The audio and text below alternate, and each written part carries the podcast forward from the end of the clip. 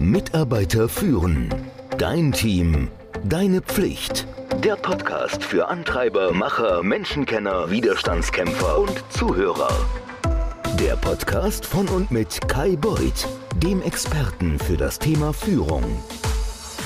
Herzlich willkommen zum heutigen Thema. Es geht um emotionale Intelligenz. Ein Thema, das sich im Übrigen der Kim gewünscht hat. Also dieser Podcast, Kim, der ist für dich.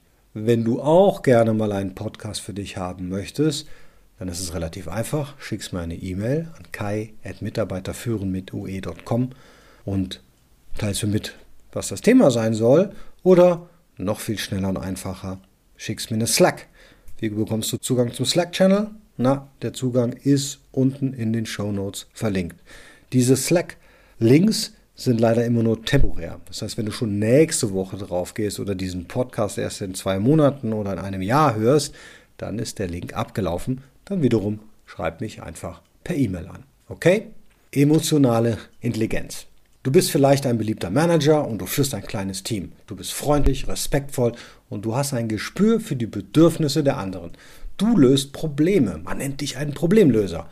Und du neigst dazu, Rückschläge als Chancen zu sehen. Du bist immer engagiert und du bist eine Quelle der Ruhe für deine Kollegen. Sogar dein Vorgesetzter schätzt sich glücklich, dich im Team zu haben. Wahrscheinlich lobt er sogar deine hohe emotionale Intelligenz. Und tatsächlich, du zählst das zu deinen Stärken. Du bist dankbar dafür, dass das einer der wenigen Punkte ist, an denen du nicht arbeiten musst, wenn du an deine Führungs-, Performance-Führungsentwicklung denkst. Komischerweise hast du das Gefühl, es geht irgendwann nicht mehr weiter. Du bist einfach nicht in der Lage, die Art von Leistung zu zeigen, die deine Firma offensichtlich von dir erwartet. Man könnte meinen, oh, ich habe wahrscheinlich zu viel emotionale Intelligenz. Hier braucht es was anderes. Und die Falle, in die du und dein Vorgesetzter getappt sind, ist weit verbreitet. Du definierst nämlich emotionale Intelligenz als viel zu eng. Du konzentrierst dich auf Kontaktfreudigkeit, Sympathie, Sensibilität und übersiehst wirklich entscheidende Elemente der emotionalen Intelligenz, nämlich die Dinge, die dich zu einer stärkeren und effektiveren Führungskraft machen könnten. So, was sind das für Fähigkeiten? Naja, die Fähigkeit, Mitarbeitern schwieriges Feedback geben zu können. Der Mut auch mal was anzusprechen, was nicht gut ist. Veränderungen voranzutreiben und vielleicht auch die Möglichkeit, den Wunsch über den Tellerrand hinauszuschauen.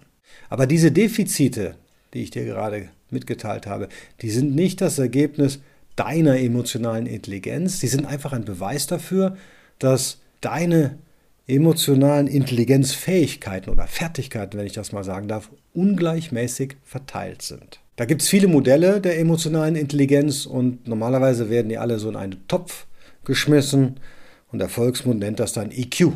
Ich denke mal, wir bleiben mal bei EI, emotionaler Intelligenz, und das umfasst vier große Bereiche, und zwar die Selbstwahrnehmung, das Selbstmanagement, das soziale Bewusstsein und wie manage ich Beziehungen. Und innerhalb jeder dieser, wie soll ich sagen, Bereiche gibt es zwölf weitere Kompetenzen, erlernte oder erlernbare oder unerlernbare Fähigkeiten, die dir eine herausragende Leistung bei der Arbeit als Führungskraft ermöglichen. Zu den Bereichen gehört, und da bist du offensichtlich ganz gut, wenn du dich wiedergefunden hast, du hast Einfühlungsvermögen, du hast eine positive Einstellung und du hast auch Selbstbeherrschung. Aber da sind es noch entscheidende Fähigkeiten wie Leistung, Einflussnahme, Konfliktmanagement, Teamarbeit, inspirierende Führung. Diese Fähigkeiten, die erfordern genauso viel Auseinandersetzung mit den Emotionen wie die erste Gruppe und sie sollten auch genauso zu den Entwicklungsprioritäten jeder angehenden oder schon bereits etablierten Führungskraft gehören. Wenn du zum Beispiel eine Stärke im Konfliktmanagement gehabt hättest oder hast, dann wärst du geübt darin, deinen Mitarbeitern, deinen Vorgesetzten, anderen Menschen unangenehmes Feedback zu geben. Wenn du eher zur Beeinflussung neigst, dann würdest du dieses schwierige Feedback als eine, ja, soll ich sagen, eine Möglichkeit anbieten wollen, deine direkten Mitarbeiter zu führen und ihnen zu helfen, ja, sich zu entwickeln. Nehmen wir an, du hast einen Kollegen, der überheblich und aggressiv ist. Anstatt jetzt jede Interaktion zu glätten, könntest du mit einer breiteren Palette deiner EI-Fähigkeiten zurückgreifen könntest, das Problem direkt konfrontativ mit deinem Kollegen ansprechen und dabei natürlich auch wieder auf deine emotionale Selbstkontrolle, die du ja schon hast, zurückgreifen. Das ist nämlich eine deiner Aufgaben als Führungskraft, schwelende Probleme an die Oberfläche zu bringen. Das gehört zum Kern des Konfliktmanagements. Du könntest auch auf eine Beeinflussungsstrategie zurückgreifen, um deinem Kollegen oder deinem Mitarbeiter zu erklären, dass du möchtest, dass er Erfolg hat und dass er, wenn er beobachtet, wie sich seine, ja, sein Verhalten auf die Menschen um ihn herum auswirkt, dass er verstehen würde, wie eine kleine Änderung allen helfen würden. In ähnlicher Weise wärst du erfolgreicher beim Vorantreiben von ja, Change Management Initiativen, wenn du na, eine inspirierende Führungskompetenz entwickelt hättest. Eine Führungskraft mit dieser Stärke kann eine Vision oder eine Mission artikulieren, die sowohl bei ihr selbst als auch bei denjenigen, die sie führt, wie soll ich sagen, ja, die sie mitreißt, die sie mitschwingt. Und das ist extrem wichtig, wenn du jemanden motivieren möchtest. Und das ist notwendig, wenn du Leute, Mitarbeiter überzeugen musst, dass eine andere Richtung notwendig ist. Und in der Tat, da gibt es eine Reihe von Studien, die haben den Zusammenhang zwischen emotionaler Intelligenz und dem Entwickeln, Vorantreiben von Veränderung, von Change in visionärer Führung festgestellt. Um herausragende Leistung zu erbringen, da musst du als Führungskraft ein ausgewogenes Verhältnis von Stärke in der gesamten Palette der emotionalen Intelligenzkompetenzen entwickeln. Und wenn du das tust, dann stimmen auch die Ergebnisse und die Karriere geht weiter. So, wie kannst du nun feststellen, wo deine emotionale Intelligenz verbesserungsbedürftig ist? Besonders, wenn du das Gefühl hast, dass sie in einigen Bereichen irgendwie besonders stark ist, überproportional ist. Na, erstmal hilft es, wenn du dir die zwölf Kompetenzen vor Augen führen kannst. Ich will die zwölf möglichen Felder nochmal ansprechen. Also das ist die Selbsterkenntnis, dann ist es die Selbstkontrolle, die Anpassungsfähigkeit, ja, die Möglichkeit, fokussiert auf Leistung zu gehen, positiv in die Zukunft zu blicken, Empathie, man nennt das Organisationsempfinden, also wenn du merkst, wie so eine Organisation funktioniert, dann, wenn du beeinflussen kannst, wenn du als Coach und Mentor arbeiten kannst, wenn du Konflikte, ein Konfliktmanagement beherrschst, Teamarbeit selbstverständlich und ganz zum Schluss das inspirative Führen. Ja, das sind die zwölf Felder, auf die du schauen musst. Da gibt es eine Reihe von Tests, die du machen kannst. Manche sind kostenfrei, manche sind kostenpflichtig. Wichtig ist hier auf jeden Fall, je größer die Diskrepanz oder je größer der Unterschied zwischen der Selbst- und der Fremdeinschätzung ist, desto weniger ja, emotionale Intelligenzstärken hast du tatsächlich.